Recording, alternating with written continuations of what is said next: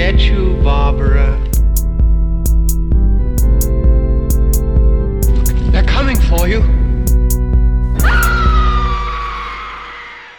Hallo und herzlich willkommen zu Devils and Demons, eurem Lieblingspodcast über Horrorfilme. Wir befinden uns immer noch mitten in der Weihnachtszeit oder wir fangen eigentlich quasi erst an mit der Weihnachtszeit und haben dementsprechend heute auch wieder ein weihnachtliches Programm.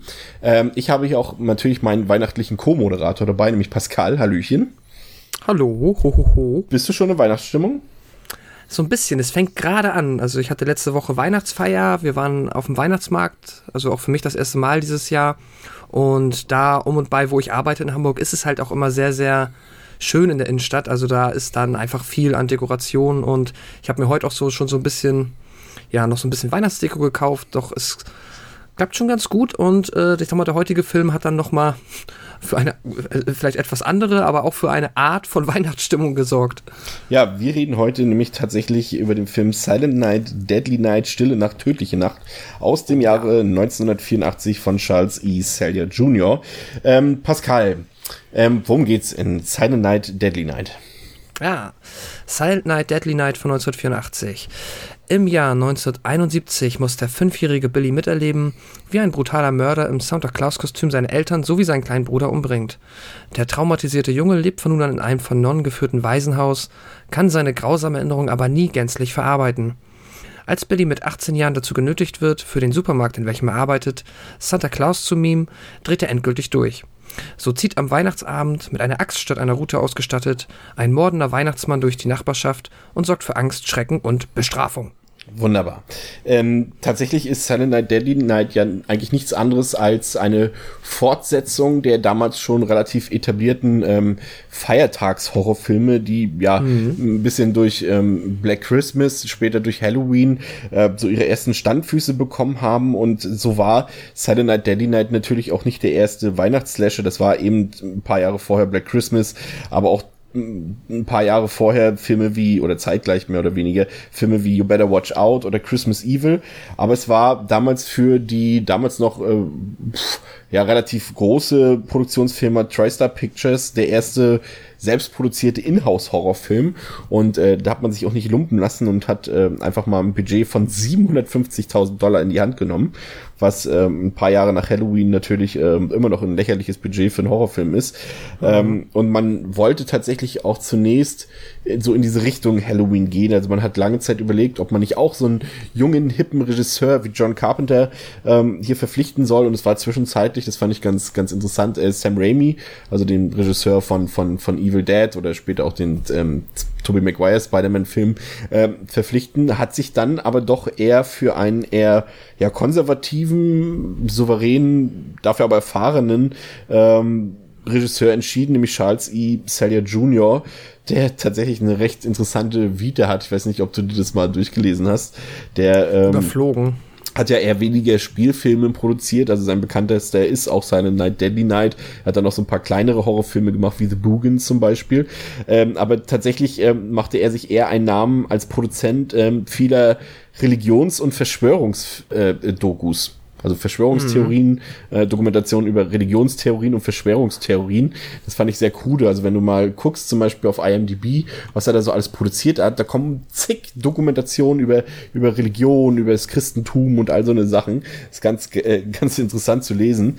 Und er war tatsächlich auch in dem Bigfoot-Skandal ähm, aus den 70er Jahren verwickelt. Also er hat auch da bei diesem Hoax sozusagen äh, mitgewirkt. Fand ich irgendwie lustig. Das ist tatsächlich ein sehr interessanter Trivia-Fact. Ähm, bei den Darstellern sieht es ja eher hm, kümmerlich aus, würde ich sagen. Also da sind schon ein paar Gesichter, die man schon mal gesehen hat. Lillian Chauvin zum Beispiel aus Predator 2 oder Catch Me If You Can oder Universal Soldier und äh, Linnea äh, Quilley, die ja so, so ein bisschen so eine, ja, ich sag mal, die, die schmuddelige Scream Queen des Horrorgenres ist. Also die hat nicht in den mhm. großen Horrorfilmen rumgeschrien, wie jetzt eine, eine Heather Langenkamp oder, oder eine Jim Lee Curtis zum Beispiel, sondern eher so in den, sag ich mal, Genre-Liebhaber-Filmen wie Return of the Living Dead oder Nightmare on Elm Street 4 oder Savage Street zum Beispiel. Ähm, ähm, Pascal, hast du dich im, Vor also im Vorfeld beziehungsweise jetzt im Nachgang, äh, du hast den Film jetzt, glaube ich, zum ersten Mal gesehen, richtig? Genau. Hast du dich so ein bisschen äh, mit der Kontroverse um diesen Film vertraut gemacht, die ja schon durchaus interessant ist und vermutlich letztendlich dafür auch ausschlaggebend ist, dass der Film für viele ähm, Genreliebhaber auch heute noch so interessant ist? Ja, ähm, du meinst ja garantiert die Kontroverse beziehungsweise den Fakt, dass der Film dann ja doch relativ schnell zur Weihnachtszeit wieder aus den Kinos verschwunden ist, weil sich doch sehr viele Eltern darüber ja, ich sag mal, beschwert haben, beziehungsweise ja richtig laut geworden sind, weil sie es fürchterlich finden, einen mordenden Weihnachtsmann zu sehen, der dann unter Umständen bei, ja, Kindern, die den Film eigentlich sowieso nicht sehen sollten, aber ein Trauma verursachen könnte, weil ja, der Weihnachtsmann ist ja eigentlich der, dem die Kinder vertrauen sollen und auf den sich die Kinder freuen sollen und nicht der, der Böse, der ja ähm, an Weihnachten vorbeikommt und die Eltern ermordet zum Beispiel. Ja, es war, war tatsächlich so, dass der Film äh, damals zeitgleich mit dem ersten Nightmare on Elm Street ins Kino kam und an den ersten Tagen auch deutlich mehr Geld einspielte als eben dieser heute viel berühmtere Nightmare on Elm Street und auch in Woche zwei äh, lief, äh, lief Silent Night, Deadly Night sehr, sehr erfolgreich im Kino und ist schon seit den Test-Screenings, also es war wirklich ein Mega-Hit, was heute gerne übersehen wird, weil es auch gerne so ein bisschen klein gehalten wurde dann von den Studios. Mhm. Ähm, also man hat so kalkuliert, dass wenn der Film weiter gelaufen wäre im Kino, also länger als diese zwei Wochen, dann hätte er locker über 20 Millionen Dollar einspielen können, was 1984 für einen Slasher doch gerade mit dieser Thematik deutlich beachtlich gewesen wäre. Aber es war eben so, dass es da ähm, eine Kontroverse gab, du hast es eben schon angedeutet. Und das Problem war eben, dass der Film schon, wie gesagt, im Kino lief, aber so das Mainstream-Publikum natürlich noch nicht so angesprochen hatte, aber das Mainstream-Publikum oder generell einfach so die, die, die Bürgerlichkeit wurde auf einmal auf diesen Film aufmerksam, weil nämlich während eines äh, Primetime American Football Matches ähm, ein Werbespot äh, im Fernsehen lief, wo halt eben der Weihnachtsmann in Saturday Night Daily Night äh, mit einer Axt durch die Gegend rennt. Und äh, was sofort natürlich ähm, die viele Hausfrauen, Hausfrauen will ich jetzt nicht sagen, es klingt despektierlich, aber ähm, äh, vor allem Frauen aber aufmerksam gemacht hat äh, darauf. Und das geht ja überhaupt nicht. Man kann Weihnachtsmann nicht so darstellen. Wie käme man denn dazu? Und dann wurden Petitionen ins Leben gerufen, die, die, die, diese Frauenvereinigung, die sich äh, Citizens Against Movie Madness genannt hat, äh, mhm. die waren dann auch ähm, vor den Kinos und haben protestiert. Und es fiel halt alles in so eine Zeit, wo nichts passiert ist, großartig auf der Welt, so in diesen zwei, drei Wochen. Das heißt, das wurde einfach zu der größten aktuellen Nachricht aufgebauscht und wurde somit immer größer und hat dann letztendlich auch alle so ein bisschen unter Druck gesetzt. Dazu kam noch, dass ähm, die beiden äh, großen ähm, Fernseh-Kinokritiker ähm, äh, Siskel und, und, und Roger Ebert ähm, im Fernsehen äh, darüber berichteten über Saturday Night Deadly Night und ja, wenn man sich das heute anguckt, das kann man sich auf YouTube angucken, das ist so ein drei Minuten Schnipsel, wie sie über den Film herziehen. Das ist absolut krass. Das ist gilt ist ja schon fast, ja, das kann man nicht mehr nicht mehr Kritik nennen. Das ist schon ich weiß nicht, wie man, wie man das nennen kann, aber sie haben wirklich ähm, ein Verriss, oder? Na, nee, das ist kein Verriss. Sie haben wirklich ähm, gesagt, äh, hier TriStar Pictures, HBO, CBS, ihr sollt euch schämen für diesen Film. Das ist keine Kunst, was ihr da gemacht hat. Und äh, sie haben dann nochmal extra alle Leute aufgezählt, äh, die an diesem Film beteiligt waren. Von Regisseur über Autor, über Kameramann, haben dann immer wieder gesagt, dafür müsst ihr euch schämen. Das, das sollte verboten werden, sowas in der Art. Also sie haben, das war keine Kritik mehr in dem Film. Sie haben einfach das quasi den Kunstwert dieses Films sozusagen vollkommen mhm. in Frage gestellt, was natürlich auch nicht förderlich war. Und so war es dann eben so, und das finde ich ist schon eigentlich ein ganz interessanter Fakt an diesem Film, ähm, war eben an TriStar Pictures, da gab es halt mehrere Teilhaber, eben HBO, was wir heute als Produzent vieler großer Serien kennen, wie Sopranos, The Wire, Game of Thrones, whatever. Und ähm, CBS, auch ein Fernsehsender, und eben Coca-Cola äh, war Teilhaber von TriStar und sicherlich das, das bekannteste Unternehmen von diesen dreien. Ähm, und Coca-Cola wurde halt so unter Druck gesetzt, beziehungsweise hatte so Angst um das Image, ähm, dass sie letztendlich der Anlass dafür waren, dass der Film eingestellt wurde. Und es wurde teilweise so programmiert, ja, der Film hat schlechte Einspielergebnisse und der wird jetzt einfach rausgenommen. War aber tatsächlich nicht so. Coca-Cola hat als, als Company um, ums Image gefürchtet. Und es ist halt insofern äh, lustig, dass äh, Coca-Cola ja selbst eigentlich für das Reinventing von Santa Claus zuständig war, wie wir ihn heute kennen, als äh, hm. rot gekleideten, sackschwingenden, äh, gut, das klang jetzt ein bisschen verkehrt, okay. Mann mit der Rute. Nein, äh, aber so wie man, so man, wie man den westlichen Weihnachtsmann heute kennt, wie aus Amerika gekommen ist, äh, der wurde halt von Coca-Cola so äh, sozusagen neu erfunden. Und deswegen ist es umso verwunderlicher, dass ausgerechnet die dann ähm, ja dafür gesorgt haben, dass der Film aus den Kinos verschwunden ist. Ein äh, äh, ich weiß, in den Kritiker war es nicht, ich glaube, es war ein Schuldirektor, glaube ich, der hat sogar gesagt, dass dieser Vor dieser Film in seiner Darstellung Kindesmissbrauch gleicht. Also es war schon teilweise echt hart, was da sich die, die Produzenten und die Beteiligten an diesem Film gefallen lassen mussten. Ähm, mhm schon ziemlich krass. Es waren auch viele, viele Kollegen, viele Schauspieler, ähm, die sich beschwert haben und haben auch gesagt, in so einem Dreck kann man nicht mitspielen. Einer dieser Leute, ich habe jetzt leider gerade seinen Namen vergessen, ist gar nicht so ein Unbekannter, der war jedenfalls später, Ende der 80er Jahre, so pleite, dass er ausgerechnet in Silent Night, Deadly Night 5 mitspielen musste, wo er noch damals gesagt hat, sowas geht gar nicht. Ja sehr interessant auf jeden Fall diese Geschichte. Allein dafür lohnt sich dieser Film schon. Und wenn man so diese Geschichte sich mal durchgelesen hat, äh, dann hat man einfach auch Bock, dann diesen Film natürlich irgendwie zu gucken. Ne? Ja, auf jeden Fall. Und ähm, ich kann mir das durchaus vorstellen, dass der zu der Zeit diesen, ähm, ja, diesen Bass ausgelöst hat, weil der Film ist ja nun wirklich auch nicht ohne. Jetzt wiederum, heute wird man sagen, okay, da habe ich vieles gesehen, was vergleichbar ist. Wobei halt natürlich das ist, fällt einem vielleicht irgendwie in Europa immer ein bisschen schwerer, das so nachzuvollziehen, weil ja einerseits, ja, sag ich mal, der religiöse Kontext dann äh, in den Staaten, bei den Menschen, die religiös sind, halt wesentlich krasser hervorsticht und auch Weihnachten da wahrscheinlich einfach nochmal bei vielen Menschen einen ganz anderen Stellenwert einnimmt und auch viel unantastbarer ist. Plus natürlich dann noch die Prüderie, die ja hier dann quasi auch mit Füßen getreten wird und quasi Weihnachten, ein Weihnachtsfilm mit so viel nackter Haut, so vielen äh, armen Kindern, die sehen müssen, wie der Weihnachtsmann sich durch diese nackte Haut schnetzelt. Ich finde das jetzt also durchaus nachvollziehbar, dass der da in den 80ern so eine krasse Watsche bekommen hat. Ja, das Interessante ist, und äh, gut, das ist in der Regel kein Qualitätsmerkmal, wenn Quentin Tarantino sagt, dass es einer seiner absoluten Lieblingsfilme ist, aber er hat tatsächlich sogar eine eigene Filmrolle von Silent Night, Deadly Night zu Hause ähm, und sagt, es ist wirklich einer seiner absoluten Lieblingsfilme und äh, einer seiner, ja, nicht nur liebsten Horrorfilme, sondern generell äh, liebsten Filme.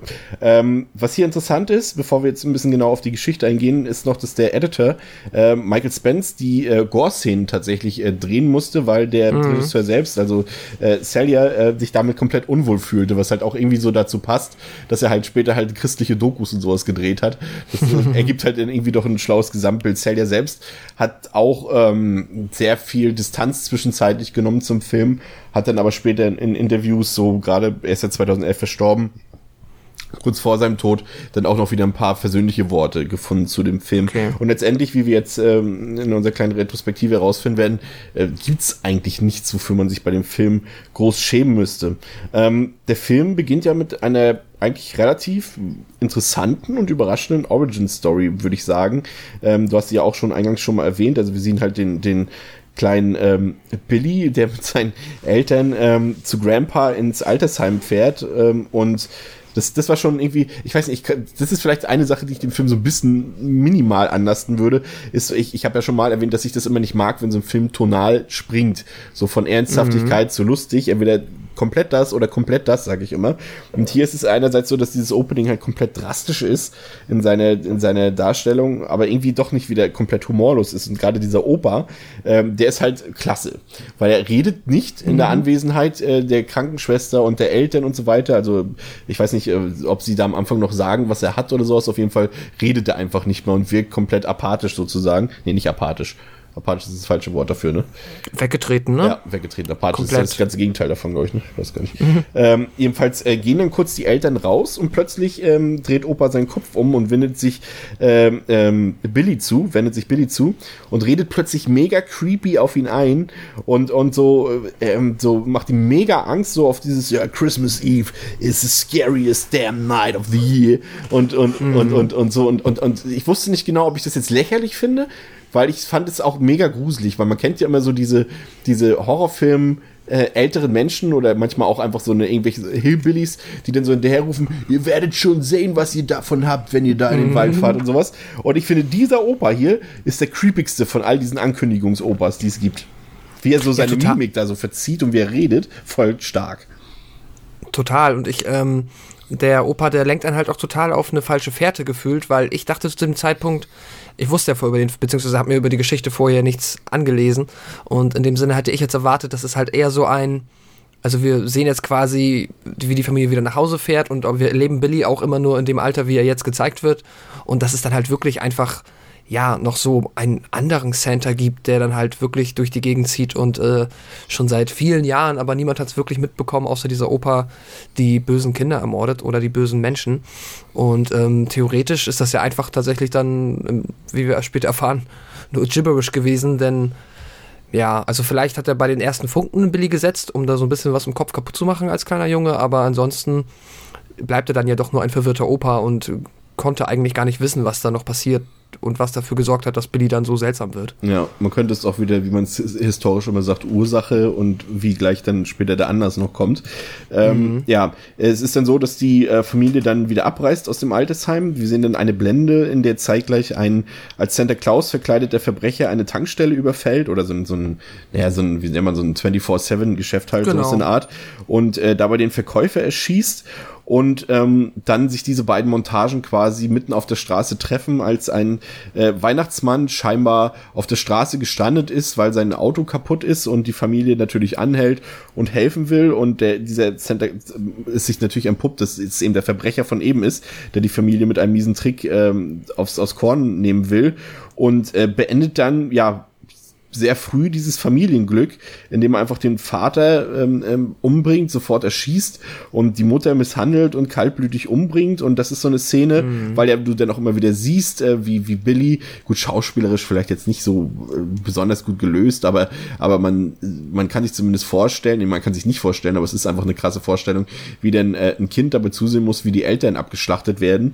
Und, ähm, das, und der kleine Bruder. Und der kleine Bruder und, und das, fand ich ist so, so, das ist zwar ein Film, der durchaus Weihnachtsausstrahlung hat, aber der auch gleichzeitig so extrem ja so, so schnottrig und dreckig dabei wirkt in seiner Inszenierung, so kaltblütig, wie denn auch nachdem diese, nachdem diese grausame Tat passiert ist, ähm, lässt sich der Film noch ein paar Momente Zeit, um einfach nur noch mal den kahlen, schneebedeckten Wald zu zeigen in so ein paar Aufnahmen. Aber es wirkt überhaupt nicht schön, wo du denkst, wenn du sonst denkst, oh geil, draußen schneit's und Wald sieht geil aus und das wirkt einfach nur schmutzig dort und man fühlt sich schlecht dabei. Ich weiß nicht so recht. Also gut gemacht natürlich, das hinterlässt einen Eindruck, aber es hat bei mir so ein unangenehmes Gefühl hinterlassen. Mhm. Ja, total. Ähm, hätte ich halt auch in dem Moment überhaupt nicht erwartet, weil ich da zu dem Zeitpunkt noch, wie gesagt, auf der falschen Fährte war, wo uns dieser Film hinlenkt. Und ähm, dass einfach dann ja der Vater halt stirbt und dann sich der Typ dann noch so brutal an Mutter und kleinen Bruder vergeht, ist schon krass.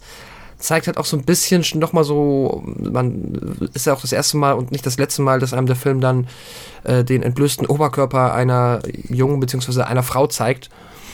Ähm, ja, das ist dann auch quasi so ein bisschen etabliert, dass der Film auch hier versucht, noch so ein bisschen, ja, ich weiß nicht, biedere oder so, ja, Erotik mit reinzubekommen, behaupte ich jetzt einfach mal so. Wird ja später auch noch mal ein bisschen deutlicher und ähm, ja, ist schon krass. Also das fand ich dann relativ äh, spektakulären Start in den Film tatsächlich. Die, es ersetzt ja dann mit einem Zeitsprung fort, ähm, was passiert da und vor allem, wie hat dir das gefallen? Also wir sehen ja Billy dann, mhm. wie er dann als Weise in einem Waisenhaus landet und dort ja mehr oder weniger in den Konflikt mit den, mit den Geistlichen oder mit den Schwestern dort ähm, in einen Konflikt gerät. Äh, wie hat dir das gefallen? Generell diese, diese, ähm, diese, ja, wie lange ging das? Das ging ja gut und gerne dann nochmal 15 Minuten ungefähr, glaube ich. Mhm. Ja, ein bisschen, also das ist halt tatsächlich noch so ein kompletter Expositionsteil mit so einem, der jetzt auch nicht so wirklich, ja, einen irgendwie so krass mit, also ich fand ihn so eher schwach, aber das liegt doch zu einem Teil daran, dass mir der fünfjährige Billy ziemlich gut gefallen hat, weil der halt noch so putzig ist und auch ganz lustig aussah, einfach so halt wie so ein kleiner knuffiger Junge und der achtjährige Billy dann halt echt aussieht wie jetzt äh, wie ein Engländer, ja, sag's einfach. Wie ein Arschloch. Aber also jetzt, damit wollte ich nicht Engländer beleidigen, das hast du getan. Äh, ich wollte nur den Jungen beleidigen. Das ist viel besser. Nein, Quatsch. Ähm, aber ja, der ist halt aus der Zeit gefallen und das sieht heute halt irgendwie so ein bisschen okay, nun gut. Ähm, und ja, weiß nicht, dann gab's, gibt's da ja auch noch, dann sehen wir quasi, wie Billy erst bestraft wird, weil er so ein komplett brutales Weihnachtsbild gemalt hat, was auch so ein bisschen komisch wirkt, weil damit hätte der Junge irgendwie rechnen können. Ja. Ähm, das ist halt so ein bisschen sehr konstruiert. Dann ähm, erlebt Billy noch, guckt Billy quasi später noch so durch ein Schlüsselloch und sieht dann, wie eine andere Nonne, nehme ich mal an, äh, mit da irgendeinem älteren, also mit einem anderen Mann schläft, was auch äh, sehr, ähm, sehr ausführlich. Das wäre zum Beispiel eher eine Protestaktion wert gewesen. Aber das haben sie ja bestimmt Ja. in, der, in, in der Werbung gezeigt. Ja, eben, ne? Aber ähm, das bekommen wir da noch mit und am Ende sehen wir halt dann, wie Billy halt immer noch einfach krass auf Weihnachtsmänner reagiert. Ähm, und ja, das ist halt sehr viel Exposition, die uns zeigen soll, so Billy ist jetzt bei den Nonnen, Billy ist in einem Waisenhaus, Billy ist echt schlecht mit Weihnachten, ähm, haltet Weihnachten am besten so weit weg von Billy wie möglich, sonst äh, dreht Billy durch. Ähm, ja, ist halt ein bisschen lang, aber mein Gott, also schlimm, so, es, es passt schon irgendwie rein. Wie hat dir das gefallen? Ja, tatsächlich, also es ist, es ist ähm, wichtig für die Geschichte auf jeden Fall und auch für, für das Characterizing von Billy, weil das ist halt eine Sache, die der Film halt wirklich besonders gut und auch anders macht als die meisten Horrorfilme dieser Art, dass er eben seine, ähm, sein Hauptaugenmerk auf den Täter legt und auch seine, sein Background, seine Charakterisierung ist hier einfach wichtig, wichtiger als, als jene der Opfer. Und dafür ist diese Sequenz durchaus wichtig. Allerdings ist, da der Film ja generell jetzt nicht unbedingt von seiner Inszenierung lebt, wirkt diese Viertelstunde wirklich fast wie eine Stunde und, und ist so ein bisschen, ja, drückt auf die Bremse und wirkt schon ein bisschen dröge irgendwie. Zumal halt, wie du schon sagst, der, der äh, mittlere Billy-Darsteller halt auch irgendwie nicht, ähm, ja, ich weiß nicht, ist, ja, er hat seinen Niedlichkeitsfaktor verloren und wirkt irgendwie auch nicht so ganz sympathisch oder ja, schwierig zu sagen. Also, man hat schon irgendwie auch Mitleid mit ihm dabei, ähm, aber ich war dann schon froh, als dann, ähm, als dann die nächste Blende irgendwann kam und es dann tatsächlich äh, langsam losgeht, richtig, ähm, wir dann nochmal zehn Jahre später sind und Billy mittlerweile ja äh, ein junger Erwachsener ist, äh, der in einem Spielzeugladen arbeitet. Und ähm, das fand ich sehr, sehr cool, weil so diese ersten Szenen auch mit ihrer Musik dort, die sehr fröhlich ist und sehr slapstickhaft wirkt, mich eher an so eine Familienserie erinnert hat, sowas wie Growing Pains oder Full House oder sowas. diese Montage hat mich komplett in den Seilen hängen lassen. Ich musste echt mich, mich so schlapp gelacht. Äh, man sieht dann halt, wie Billy in diesem Super, also in diesem Spielzeugladen arbeitet. Total, und dann halt wirklich wie in so einer 80er Jahre Montage äh, mit Musik hinterlegt, immer so Szenen aus seinem Alltag gefilmt werden, die aber alle so unfassbar unspektakulär sind. Ja. Billy macht sich ein Brot auf. Billy packt das wieder dahin, wo es hingehört. Billy geht durch eine Tür. Und dann gibt es diese Musik und ich denke mir so, wow. Sehr cool, Billy, das machst du sehr gut. Da kann, also jede, jede Rocky-Montage kann dagegen abstinken. Ja, aber es war cool. Es hätte auch irgendwie, keine Ahnung, aus so alle unter einem Dach oder sowas sein können. So einfach Ja. so diese lustige Musik dazu, Alltagssituationen. Hä, Das klingt, das ist ein Horrorfilm. Aber das fand ich irgendwie, das, das, das verbuche ich dann unter, unter Trash, der, Ja. der aber irgendwie wirklich dann so schlecht ist, dass er gut ist, in dem Fall wirklich, fand ich. Und, ähm, das, das Interessante ist auch, wenn man so in den Hintergrund guckt, das ist jetzt für die, für die Toy Geeks interessant, dass man dort jede Menge altes Star Wars Spielzeug im Hintergrund äh, in den Regalen sieht. Also wer da mal ein bisschen ein Auge drauf werfen will, fand ich ganz interessant. Äh, jedenfalls ähm, läuft es da so ein läuft auch immer noch so ein bisschen vor sich hin, so recht, weiß nicht ganz wohin, bis dann Billy tatsächlich für einen Kollegen als äh, Weihnachtsmann einspringen soll, was ihn natürlich äh, heftig triggert und er jetzt eine, ja, einen 45-minütigen Killing Spree äh, beginnt und quasi jeden bestraft, der sich auch nur irgendwie daneben benimmt und eigentlich auch alle anderen, die sich benehmen, sozusagen. Und äh, da war schon der erste Mord. Äh, da muss man sagen, da war Billy sehr kreativ, etwas unrealistisch, äh, weil er jetzt auch nicht gerade so einen übermenschlichen Eindruck macht. Also er wirkt halt wie so ein, Nö. maximal vielleicht wie so ein Highschool-Footballspieler oder sowas oder wie ein, so, aber es ist jetzt kein Tier oder sowas, kein Michael Myers oder so. Und äh, ebenfalls ähm, erwischt er äh, halt zwei äh, Arbeitskollegen, die sich dort äh, sexuell vergnügen. Er stellt aber fest, dass, äh, dass, äh, dass die junge Dame eigentlich kein Interesse daran hat und mehr oder weniger kurz davor ist, vergewaltigt zu werden. Und äh, Billy sagt dann, nee, so ist nicht. Äh, punish him oder punish. Also er, das ist dann das, was er dann äh, eigentlich ja, das waren eigentlich seine letzten Worte, die er in dem Film gesprochen hat. Er sagt dann einfach nur noch Punish für den Rest des Films. Und ähm, er, er erledigt dann diesen ähm, jungen Mann äh, mit einer Lichterkette. Also er wirkt ihn mit einer Lichterkette, was äh, natürlich schon in mir weihnachtliche Gefühle äh, hervorgehoben hat, muss ich sagen. Ja, ab da legt er dann los. Aber ich muss sagen, ähm, schon ganz, also hat schon ganz gut angefangen mit dem ersten Kill. Und ja, jetzt ist der Film halt tatsächlich, also ich finde, aber ab jetzt hat's der Spaßfaktor krass angezogen und ich finde ihn halt unfassbar lustig, den Film, beziehungsweise sehr unterhaltsam. Ähm, ja, und das hat er echt cool angefangen. Auch das Setting in dem Spielzeugladen ist eigentlich ziemlich cool. Es gab noch so ein paar wirklich sehr awkward Szenen. Ich fand die Szene, wo er dieses kleine blonde Mädchen auf, der, auf dem Schoß hat und äh, sie dann irgendwie immer so, so rumstöhnt, so, mm, mm, mm. Ja. und er so, oh, be a nice girl. Mm, ja, be das, a nice. Das, das war schon ein bisschen arg creepy. ähm, aber gut, er ist ja auch creepy. Er ist ja auch, er ist ja auch creepy und kreativ. Also er stützt ja dann auch die Dame, die dort beinahe vergewaltigt wurde, die rettet er dann nicht. Die macht dann irgendeine, die ist dann bitter enttäuscht, dass er den äh, Typen zwar, also erst freut sie sich, dass er dazwischen geht bei dieser versuchten Vergewaltigung und dann ist sie aber dann doch wieder sauer, weil er den umgebracht hat, logischerweise. Das ist, war ja wahrscheinlich auch nicht ja. in ihrem Interesse.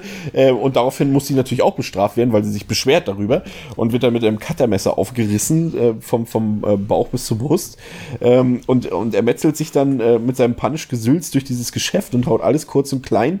Ähm, interessant war da, glaube ich, noch diese, diese kleine Freitag der 13. Referenz, äh, als, als, als Billy da mit Pfeil und Bogen auf, äh, auf die eine Dame, die da versucht zu flüchten, schießt. Ähm, mhm.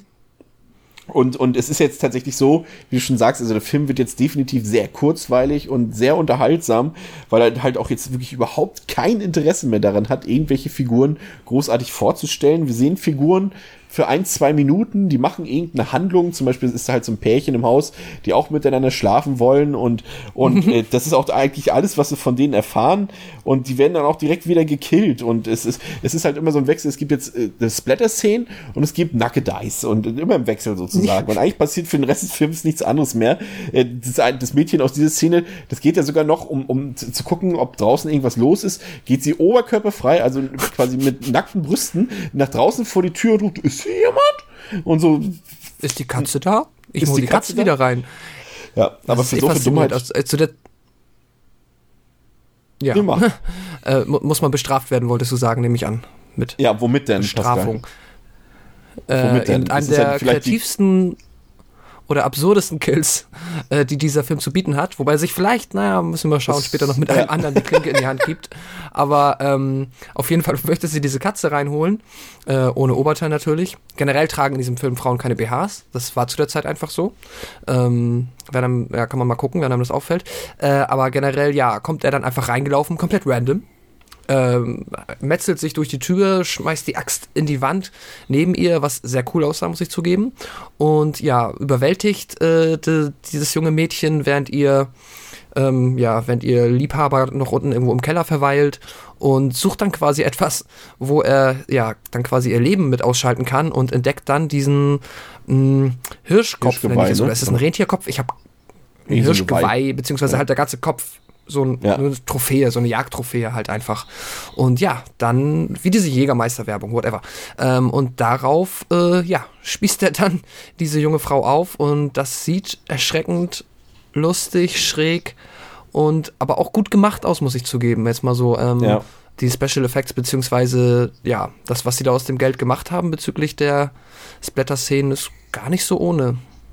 Ich habe ich hab die, die, die ja. DVD von Arrow Films von dem Film und da ist es tatsächlich noch so, dass die Bildqualität, also es scheint da wohl, ich weiß es leider da nicht ganz, äh, auch irgendwie eine Kinofassung gegeben zu haben, aber dann noch irgendwie so eine unrated Version, weil sich teilweise mhm. die Splatter-Szenen bildtechnisch ähm, deutlich unterschieden haben von den anderen Szenen, also die waren qualitativ etwas schlechter.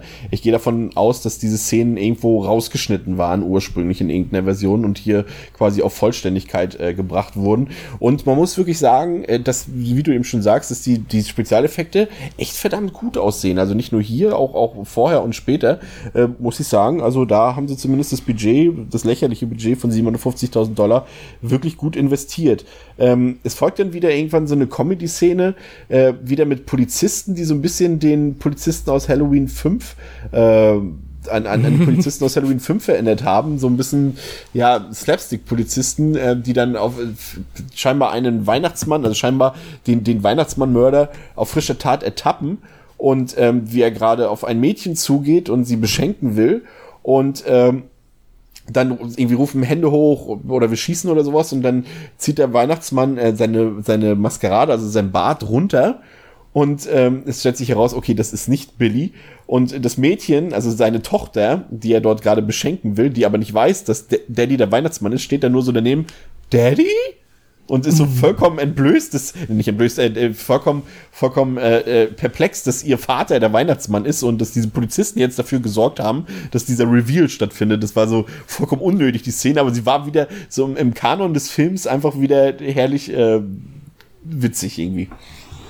Ja, äh, kann, es, da hätte echt nur noch so eine Sitcom-Lache gefehlt, Ja. irgendwie so dann, als er sich neben seine Tochter aufs Bett setzt. Ja, weiß ich. Ich glaube, der sollte wahrscheinlich so ein bisschen etablieren, dass ab jetzt die Polizisten, die ja schon so ein bisschen auf den Plan gerufen worden von der einen Nonne, wenn ich mich recht erinnere, halt jetzt natürlich Probleme haben. Denn das ist ja auch dann so ein Thema des Films. Hm, wir müssen einen Weihnachtsmann finden an Weihnachten. Vielleicht gibt es eine ganze Menge davon, ne? Auch wieder so ein bisschen was ja spätere Halloween-Filme auch ab und an aufgreifen, dass es halt dann einfach viele Michael Myers-Kostüme gibt, gibt es jetzt hier einfach natürlich viele Weihnachtsmänner. Wobei, das kann man auch direkt sagen, die Polizisten haben jetzt auch ein äh, relativ minderes Interesse daran, die Identität des Weihnachtsmanns vorher zu prüfen. äh, das war jetzt für den Daddy in diesem Fall schon das, der, der, der beste Ausgang, den man äh, in diesem Film als Weihnachtsmann haben kann, gefühlt. Das stimmt, ja. Ähm, der, unser Weihnachtsmann, also Billy, äh, der äh, befindet sich mittlerweile in einem Waldgebiet, in ein, ein, einem schneebedeckten Abhang, in dem sich ähm, zwei ähm, Teenager äh, mit ihren Rodeln, also mit ihren Schlitten, Nee, Schlitten meinst du nicht, es waren so eine Rodeldinger, vergnügen und dort so einen Abhang runterrodeln. Und der erste schafft's auch und ist voll happy und so weiter. Und dann, dem möchte der zweite natürlich in nichts nachstehen und versucht auch runter zu rodeln, ist in voller Geschwindigkeit und sieht plötzlich einen Santa Claus mit einer Axt vor sich, der ihm den Kopf abhackt. Und das, was dann passiert, ist vielleicht, gehört vielleicht zu meinen Top 20 Horror Moments ever.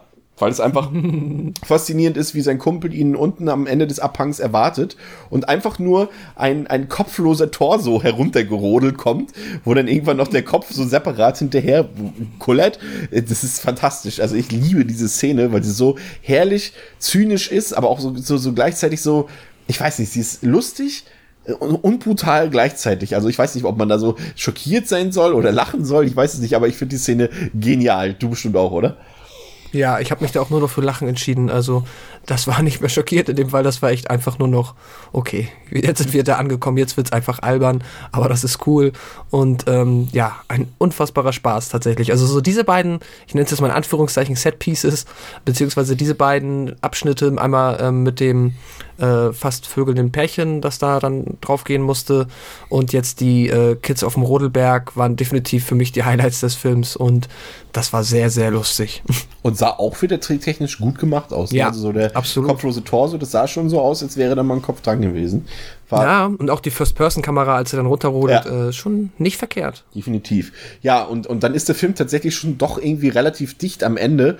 Ähm, es ist dann so, dass ähm, sie äh, versehentlich ähm, ja noch einen anderen Weihnachtsmann, der sich gerade auf dem Weg ähm, ähm, ins, in, in, diese, in dieses Waisenhaus befindet. Also es ist ja immer noch, es ist nicht mehr in, in, in, in der Jetztzeit sozusagen, in der Gegenwart kein zentraler Punkt des Films mehr. Aber es ist ein Ort, an dem Billy dann letztendlich dort wieder zurückkehren will.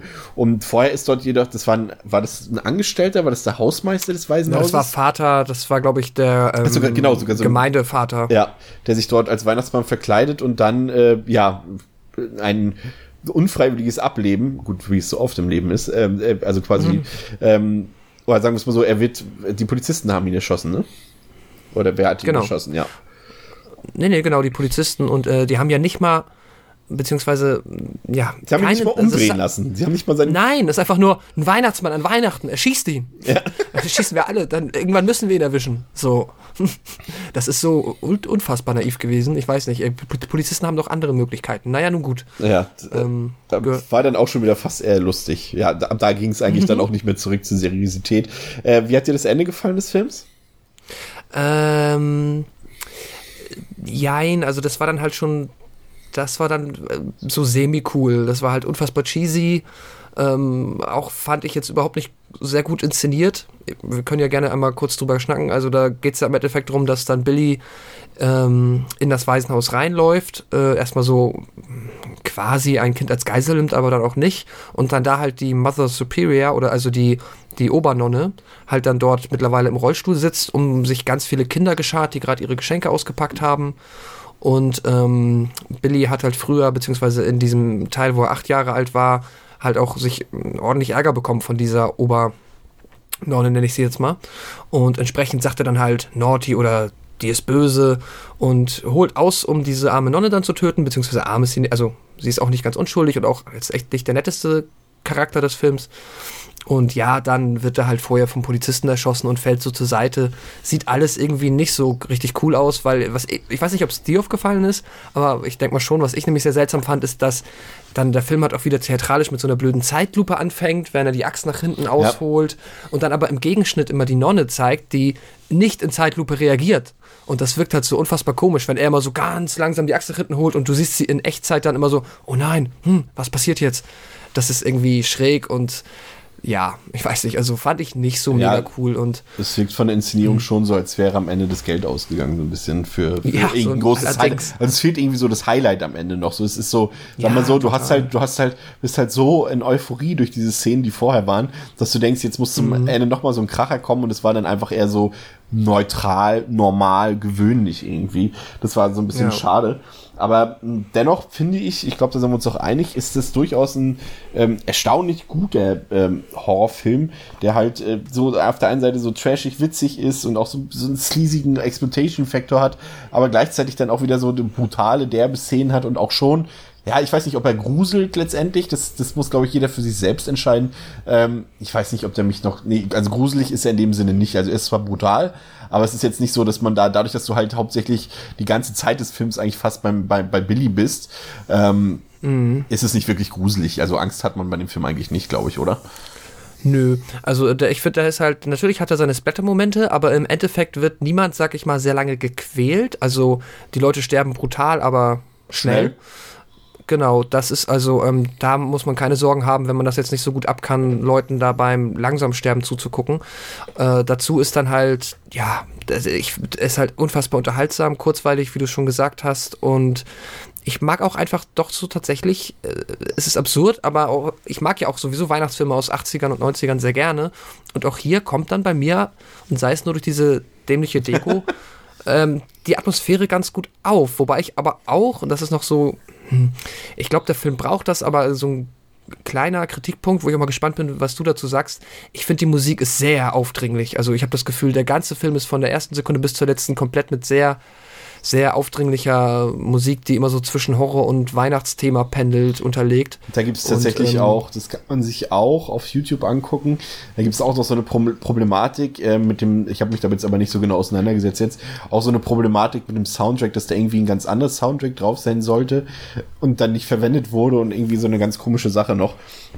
Aber generell hast du recht, man muss wirklich sagen, der Film ist, wenn wir jetzt mal die wirklich gut gelungenen ähm, Spezialeffekte äh, äh, weglässt oder mal jetzt nicht betrachtet, ist der mhm. Film audiovisuell sehr, sehr dröge, schwach, könnte man schon fast sagen. Also er ist halt irgendwie nicht, er ist halt so, er hat, also denkt euch mal so vom Original Maniac-Film, so diese, diese Bildsprache, so dieses schmutzig schmuddelige, aber halt nicht mhm. in cool, sondern so, als würde Opa ein Home-Video filmen. Also der hat nicht diese Home-Video-Ästhetik, aber er wirkt so, es hat so blasse Farben, der Film. Der hat keine, keine geilen äh, Kulissen, der hat keine, ähm, irgendwas, irgendwas, wo du sagst, ah, oh, das sieht klasse aus oder sowas, außerhalb diese Spezialeffekte.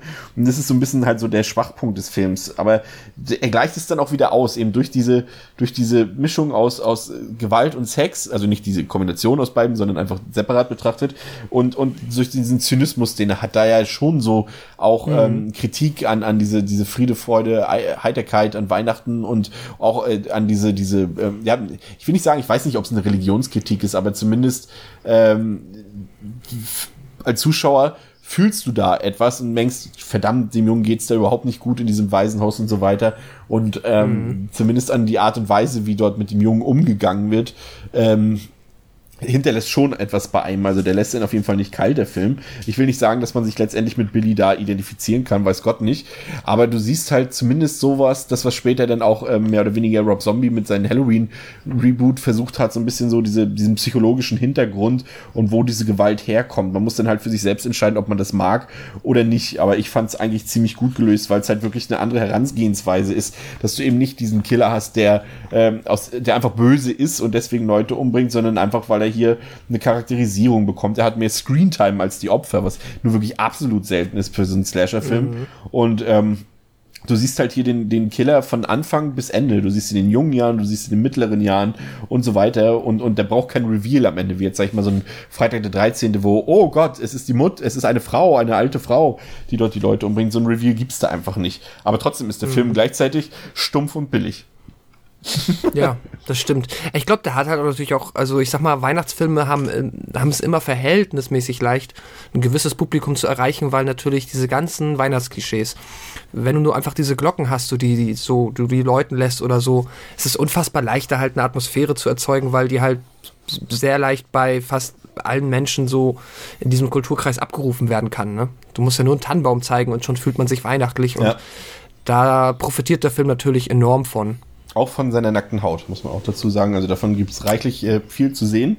Ähm, mhm. auch ob man es mag oder nicht. Das gleich dann soll, glaube ich, so ein bisschen die, den schauspielerischen äh, Mangel an Qualität des Films so ein bisschen ausgleichen, weil das muss man wirklich eingestehen. Also Schauspieler, gute, kann der Film eigentlich gar nicht aufweisen. Sie funktionieren in diesem, auf diese trashige Art und Weise, ähm, aber so, so, dass man sagen kann, oh, das ist klasse gespielt oder auch nur annähernd gut gespielt, das kann eigentlich keiner der Darsteller von sich behaupten. Nee, aber ja, aber auch gerade, also das stimmt absolut. Und äh, ich denke auch die nackte Haut, du siehst halt wirklich, wie das geschnitten ist. Da merkst du halt, okay, das ist einfach nur für Entertainment. Das ja. ist einfach nur für Menschen, die gerne nackte Frauen sehen. Weil sonst hast du halt in solchen Filmen keinen 5 Sekunden Close-up auf die linke Brust. so, das ist äh, nicht mehr, ja, das ist nicht subtil. Das ist einfach genau dafür da, im Sinne von, da, das mögen manche Menschen oder ein Teil des Publikums, wie auch immer. Ja. Äh, bewegen wir uns zum Fazit. Ähm, ich würde sagen, also ja, ist schwierig. Also ich denke, objektiv ist es sicherlich keiner der besten Horrorfilme aller Zeiten und vielleicht auch nicht einer der besten Slasher aller Zeiten. Aber der Film hat so einen extrem eigenen Charme, den ja, das ist schwierig zu beschreiben. Es ist auch kein Film, den man gesehen haben muss. Und ohne diese Kontroverse von damals würde der Film vermutlich heute auch irgendwie in der Versenkung verschwunden sein. Und, und so ist er jetzt heute ein berüchtigter Kultfilm im Genre. Aber ich mag ihn irgendwie, weil ich mag seinen Witz, ich mag seine, seine, seine Over-the-Top-Kills, die wirklich herrlich auch heute noch funktionieren. Und er ist auch irgendwie kurzweilig. Zwar ist die erste Hälfte halt ein bisschen dröge, aber sie hat halt wenigstens ein Bild ab. Also es ist halt nicht einfach nur pures Geslashe. Der Film versucht schon eine Geschichte zu erzählen. Und die Geschichte ist eigentlich nicht mal wirklich schlecht.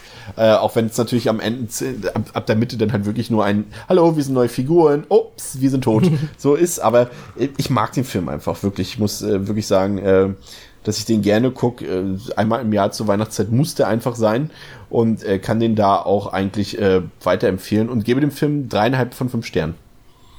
Ja, ähm, das, ich meine, bei uns ist es mittlerweile schon fast ein Running Gag, dass wir uns da äh, unabgesprochen sehr oft ähm, ja, mit der Wertung übereinkommen. Ähm, ich würde das alles so unterstreichen, was du sagst. Ich finde auch, der Film hat einen sehr, sehr eigenen Charme. Durch den, ähm, ja, durch die Weihnachtsatmosphäre bekommt er halt auch nochmal einen Bonus, wo ich jetzt nicht sage, das hat der Film gut gemacht, denn das ist bei mir halt einfach, das bekommt der Film dann quasi geschenkt. Das hat er, ja, hat er Glück.